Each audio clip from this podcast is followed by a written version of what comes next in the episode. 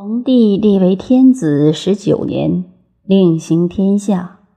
闻广成子在于崆峒之上，故往见之，曰：“我闻吾子达于至道，敢问至道之经。吾欲起天地之经，以佐五谷，以养民人。吾又欲观阴阳，以遂群生，谓之奈何？”广成子曰。而所欲问者，物之至也；而所欲观者，物之残也。自而治天下，云气不待足而雨，草木不待黄而落，日月之光亦已荒矣。而宁人之心简简者，有奚足以与治道？皇帝退，捐天下，著特事，袭白毛，闲居三月，复往邀之。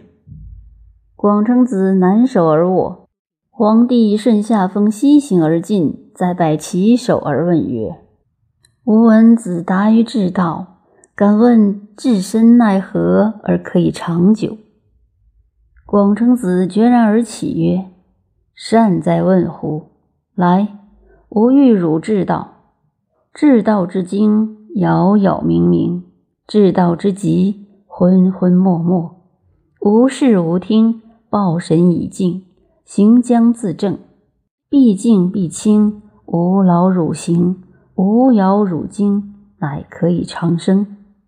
目无所见，耳无所闻，心无所知，汝神将守行，行乃长生。慎汝内，必汝外，多之为败。我谓汝虽于大明之上矣，至彼至阳之源也。未如入于杳冥之门矣，至彼至阴之源也。天地有关，阴阳有藏，慎守汝身，勿将自撞。我守其一，以处其和，故我修身千二百岁矣，无形未尝衰。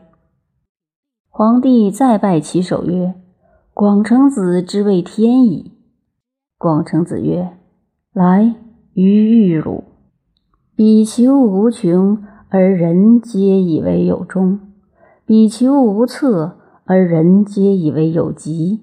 得无道者，上为皇而下为王；失无道者，上见光而下为土。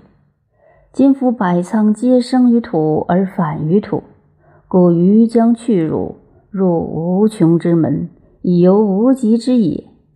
吾与日月参光，吾与天地为常。当我明乎？原我昏乎？人其尽死，而我独存乎？